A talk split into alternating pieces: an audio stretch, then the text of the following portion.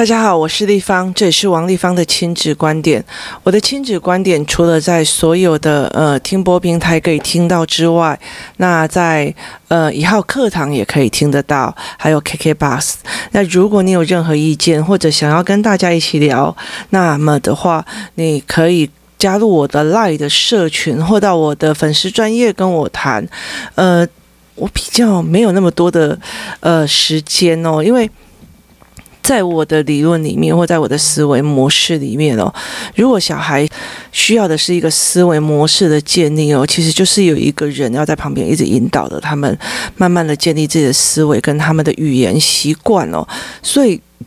对我来说，我大量的时间还是嗯留给孩子哦，而且我一直非常清楚的一件事情哦，虽然我在这里分享说，诶，某个状况有可能是什么，某个状况有可能是什么，那我呃分享了我跟很多孩子破关的历程哦，但是我也能跟大家讲说。一百个孩子就有一百个孩子遇到的状况哦，所以其实我会觉得我尽量的去协助我身边跟我自己的孩子，然后去发现状况这一件事情哦，比我在任何的平台或在任何的一个地方哦，去呃宣导什么有的没有这个还要重要哦，因为你身为一个妈妈。想要分享自己的亲子观点，或者是自己破关的观点，你就不可能去离开亲子，而去做一个呃比较大的一个，就是站在一个教育者的理论去讲事情。其实是你必须要弯下腰来去陪孩子，去陪妈妈哦，那你才会知道说，诶，他们会遇到什么样的状况，或遇到什么样的难关，或者一些不自知的状况哦。那。呃，专注的议题讲到现在这样哦，我试图的想要让很多人去了解小孩子不专心这件事情有非常多的意向哦。那我再来说一个，就是所谓的口呼吸哦。我的小孩有非常非常严重的口呼吸，尤其是我的女儿哦。我的女儿从小一出生的时候，她的嘴巴就是开开的在睡觉。那那时候我有一个朋友哦。呃，他去我家的时候啊，他就悠悠的帮我的小女儿哦，那时候我女儿才满月多没多久，帮我女儿的呃下巴往上抬，把它合起来哦。那我就问他说，为什么要这样哦？那他就跟我讲说，你尽量要让他不要口呼吸哦，那这样子他会呃比较舒服这样。可是那个时候我就觉得。为什么？就是你知道那时候当初的妈妈是自由派，就觉得啊还好，然后那我女儿还有一个非常非常奇特的一个点哦，就她睡觉的时候会发出类似金鱼嘴那种喳喳喳喳喳，就是那种声音，就是很像金鱼在喳喳喳在在呼吸的那种声音，这样。她就是我只要觉得她金鱼嘴出现了，就是她很想要睡，到现在已经过了，她还是这个样子哦。那。他非常有趣的一个点就是他的口呼吸非常严重哦。那口呼吸严重的孩子哦，在他很小的时候，因为他是用嘴巴呼吸嘛，那不管是开冷气，或者是说，哎，我们之前的房子哦，那个卧室里面其实是呃接着后阳台的哦。那他嘴巴开开，后阳台的风灌进来哦，他的呃喉咙就容易干，干了以后，因为呃。太干了之后，慢慢的它就会开始有一点发炎哦。那发炎之后，它的发炎之后，它就是所谓的我们的感冒。那他常常感冒，他在他很小很小的时候，他常常感冒，然后感冒了之后，他就鼻塞的嘛。那鼻塞就是呃塞住了这样子。然后那时候我就会常常带着他去看医生，看看小儿科。就看了小儿科之后。看了小儿科之后回来，过没多久他又会再这样，所以那时候我记得我家光小儿科的医院的那个呃诊所，同样的药水就是堆满整箱哦，他就是常常在生病，然后呃他的那个药水哦。嗯，他的那个药水后来慢慢的让他越来越不好呼吸，然后问题就越来越严重哦。那有一天哦，我真的是快要疯掉了，因为他在整个晚上睡觉时呼吸的吸吸吸，然后忽然就看见没有呼吸声哦。我那时候就觉得，我那时候几乎都是一个人在带着孩子哦，那完全没有任何的帮手，所以等到他睡的时候，就是我睡的时间哦。可是。他连他睡我都没有办法睡，因为他他就停止呼吸哦。我那时候真的是吓死了，那所以我就就会一直推他，然后让他持续在听到那个呼吸声跟那个声音哦。他就是我会有呼吸终止，所以其实对我来讲，我就觉得好害怕，我就没有办法睡哦。那我女儿又有一个非常大的一个问题点哦，就是她会热痙攣。热痉挛哦，其实他第一次发作的时候，简直把我吓到一个不行哦，因为他就是眼睛往上掉，然后，然后整个人就发紫，然后在那边抖，类似就是跟痉挛、跟癫痫的状况非常非常的像，然后全身烫的跟什么一样哦。那个时候我真的是二话不多，那个跑的真的是像，就是觉得我那时候住五楼哦，我就觉得我不知道我是怎么下一楼，然后冲到医院去，然后直接去做那个。那个检查就是台北的那个急诊哦，然后我们就直接冲急诊这样子，然后结果我去冲急诊之后，他就知我就知道那个是热痉挛哦，热痉挛就是在你高温到了三十八、三十九的时候，它就会呈现一种痉挛的样子哦。但是因为那个热痉挛哦，它是一种不正常的放电哦，所以它等于是他的脑子里面还在持续的放电的过程哦。那我后来就问我妈，我妈就跟我讲说，呃，我小时候也是这个样子哦，所以那时候我的阿嬷就会做一件事情，就是拿一个呃东西给我咬着哦，这是错误的示范了哈，请自己去查询哈，热痙攣该怎么样处理哦。那我妈妈就会觉得说，这个东西，这个这个东西也没怎样，没怎样啊，啊，你阿嬷就怎样做而已啊，没怎样啊，就跟你小孩一样，那你不用太担心哦。那我妈没带过小孩的。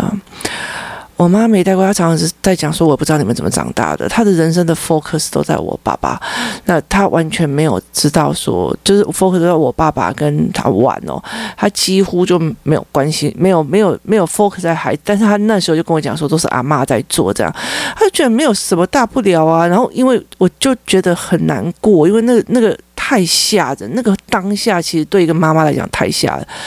结果后来。有一次，我妈我在呃，我妈在我家，你知道，我女儿你热痉挛发作，你知道，我妈瞬间腿软呢。那你知道，你之前跟我讲说这没什么啊，你是大惊小怪，你小时候也这样啊，妈也不是怎样处理，拜托好吗？然后我就心里在想说，哦，我到底是不是你亲生的？你就是你，你了解的意思吗？就是小时候我生病，你反正一点感觉都没有，觉得那没怎样，反正你阿妈去处理哦。可是。我女儿当下在她抱的怀里面，那个发作热痉挛，她整个是腿软，然后吓到开始抖，哎，然后我就觉得你还好吗？好，那因为她会热痉挛，所以。他又呃让我会常常冲医院，就是我他只要热痙攣我就冲医院，他只要热痙攣我就冲医院这样子。然后后来到最后有一次吧，有一次我他热惊软，然后我们又冲医院，然后在计程车上，然后计程车上的一个医一个司机就跟我们讲说：“哎，你们家附近就有一个很厉害的医生，你为什么要去冲医院？”那他就问，他就问我说：“我就问他说，为什么你会觉得他很厉害？”然后他就类似讲了一些。这个医生的特别啊，那我只是 catch 到几个呃点，就是在我家附近，然后没有健保，然后很老的医生，然后后来呃孩子的爸就到处那一整条街就去看，然后后来只看到一家就是符合这个东西的，那我们就去找那个医生，然后那个医生其实呃已经非常非常老了，我觉得他的诊所因为他已经九十几岁，所以大家不用想哦，那。呃，我也不会，我不会跟你讲是哪一家。那这个医生他就做了一件事情，他就跟你讲，他就跟我讲说的，呃，我的孩子因为口呼吸的状况而造成了他的气管哦，就是有痰的时候，他把它。凝结在那边哦，就是痰好像是不见，可是它是一直卡在那个那个喉咙跟气管那个部分。就是他的意思是，他解释给我听的是，到最后你的气管是越来越窄哦，所以他其实很可能就是呼吸中止或者是笑吼哦。然后那时医生那时候跟我讲说，呃，我给你一种药哦，大概五天吃一次你就好了，因为他不做健保。那我那时候就很白痴的问了一句话说，哦。这么强的药会不会造成他身体负担呢？然后他就看了我一眼，就说：“如果对症下药的话，好，三天五天就可以好，比没有对症下药，然后跟你讲说那个药比较轻症，那慢慢的好，然后吃了一个月的药，你觉得哪一个对身体会比较好？是药三分毒，你喝一个月跟我吃三天，你到底是要选哪一样哦？重点是你要根治哦。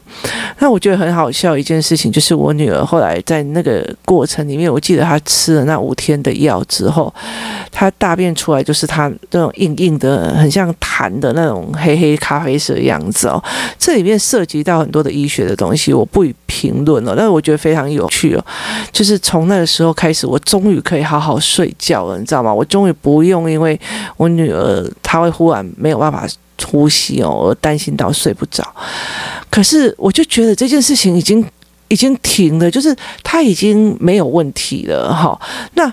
等到过了一段时间之后，等到孩子上小学的时候，我就知道这件事情又糟了哦。为什么呢？因为他的口呼吸哦，你知道吗？如果我们一个人在念课文的时候，那你口呼吸哦，例如说家乡的居民平时各忙，嗯，各的很少。有机会，为什么？因为你的喉、你的嘴巴又要吞咽口水，又要呼吸，然后还会呛到，所以。他其实是很忙的。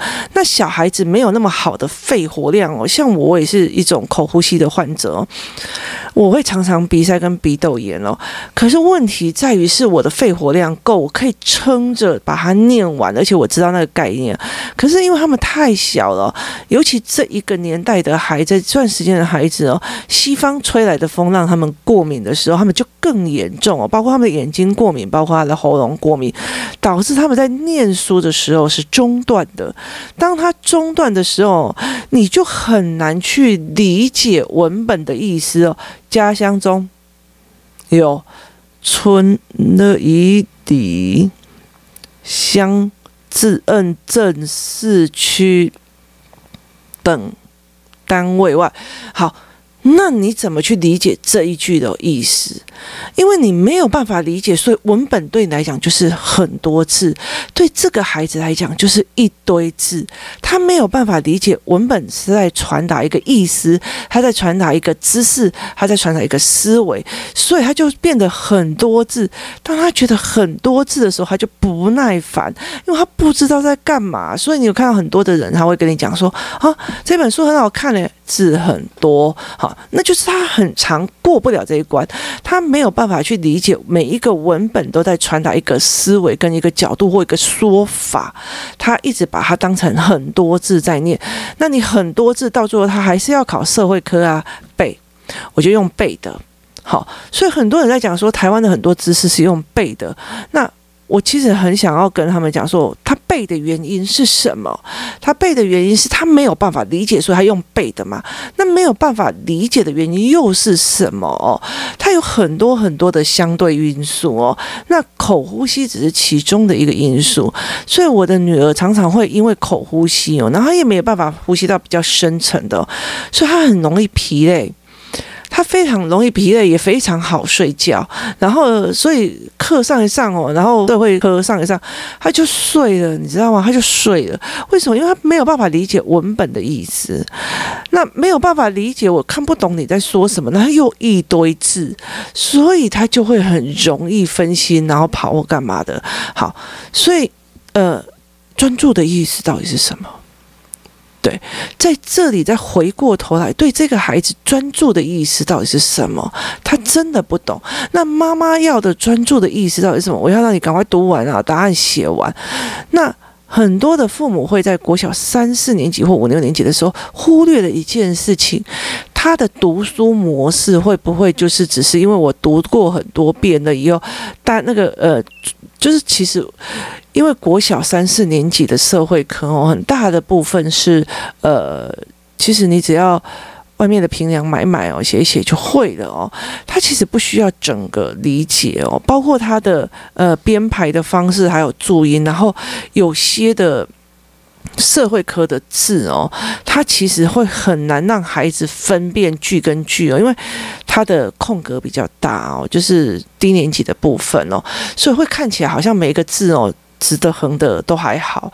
我记得我曾经买过香港的教材哦，就是他把每一个字的距离都拉开，因为怕小孩子重叠字哦，就搞到我就觉得，其实用直的看也看得出来，用横的看也看得到，到底是直的还是横的，你的眼睛就会错乱哦。所以。呃，这个孩子他没有办法专注的原因到底是为什么？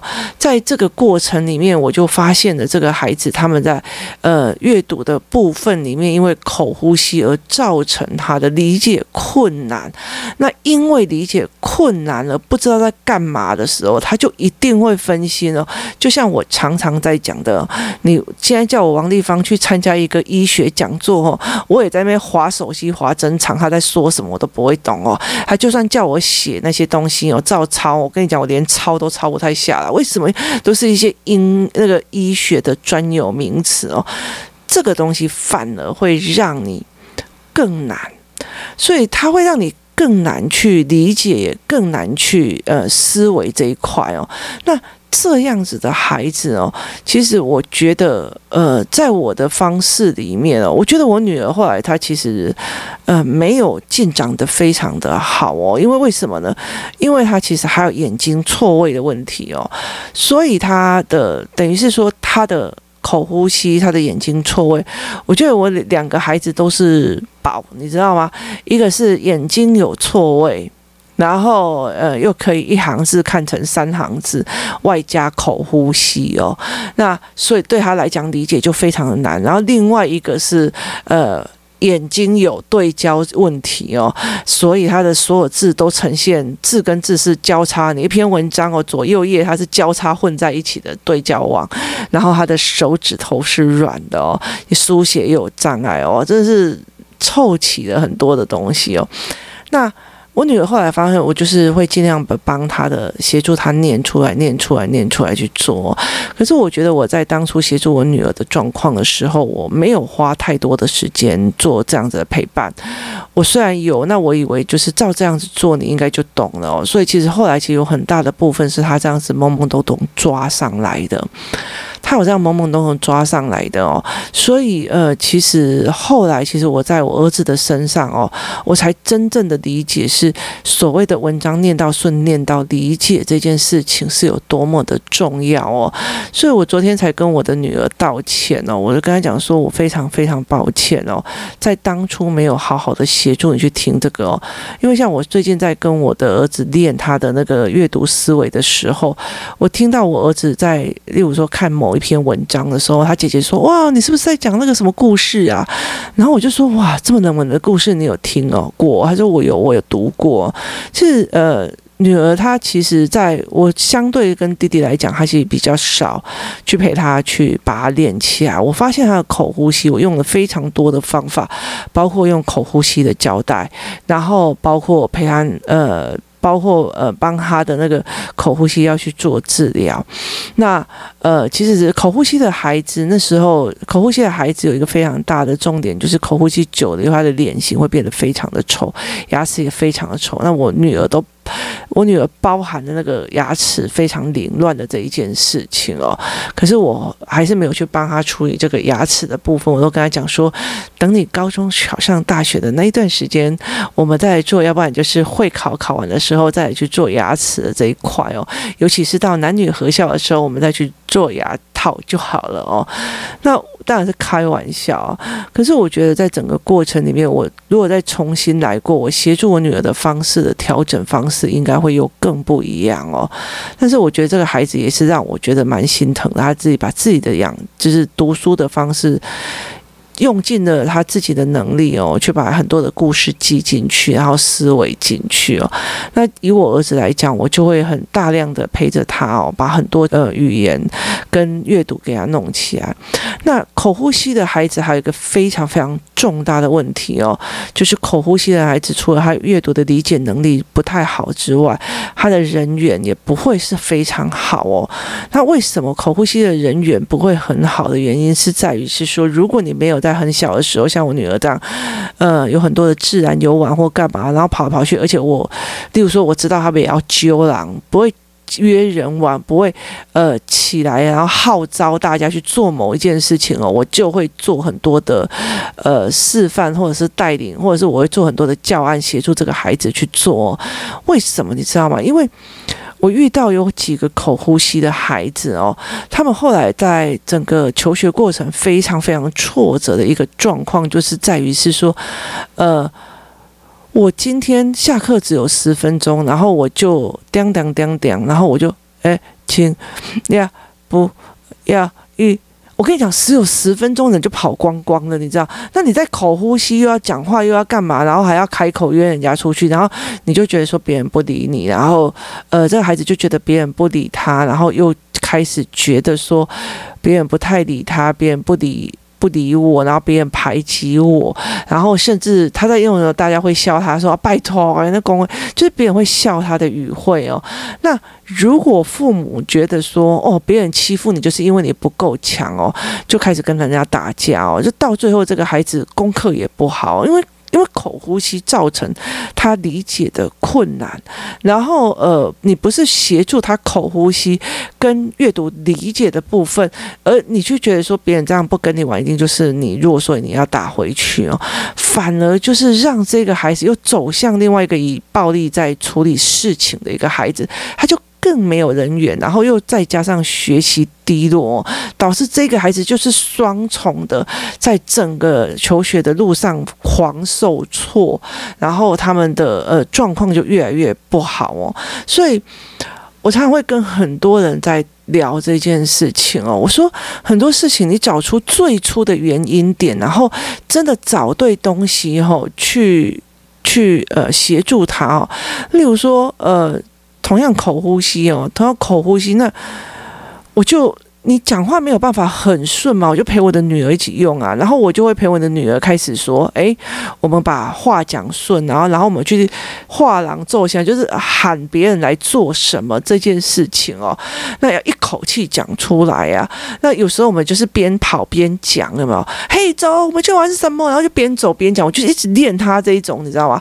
那在很提供非常多的机会让他做，例如说，诶，我会让他去带小小孩的班，然后我会。让他去，呃，让呃他去陪小小孩玩，然后我会就就我做很多的呃部分，然后甚至我会组队带一群陌生的孩子出去玩，让他知道，哎，我跟你讲哦，我教什么，因为。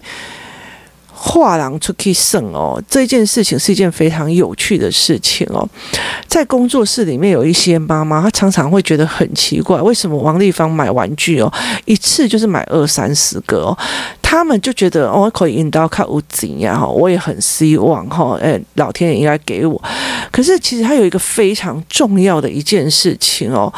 因为你买的，那所以你就哎，我们要不要一起玩这个啊？我们妈妈买很多，我们来比赛哦。就是他可以去画人，必须要有子弹。那我会买买一些比较便宜的东西哦，就是去批发商场或者批发的玩具厂去买一些东西，让这些小孩也敢画。所以他可以这样子做的时候，他就不会是被划的，或者是他要喊的时候讲不出来的时候，别人都一一哄而散。